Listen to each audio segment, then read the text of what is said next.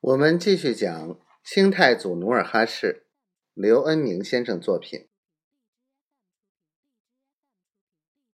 追赶他们的明军马队来到太太子河岸，见小梨花飞也似的朝下游跑去，就拼命追去。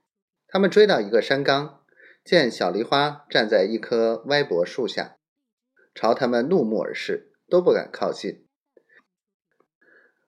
带领他们追赶的尼堪外兰的心腹塔昂开烈，见众人执着不前，就像饿狼似的，嗷嗷吼道：“抓住他，就抓住努尔哈赤了！”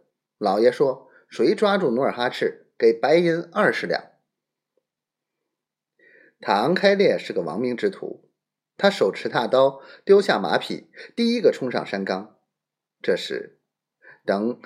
塔昂开烈离他还有十多步远，小梨花以迅雷不及掩耳之势，用石块朝塔昂开烈砸去。塔昂开烈躲闪不及，重重的石块正好砸在他的右臂上，他惨叫一声，像受惊的野狼，更加凶猛地扑向小梨花。十几个明军见小梨花手无寸铁。又有膛开裂壮胆，就像群狼似的扑向山冈。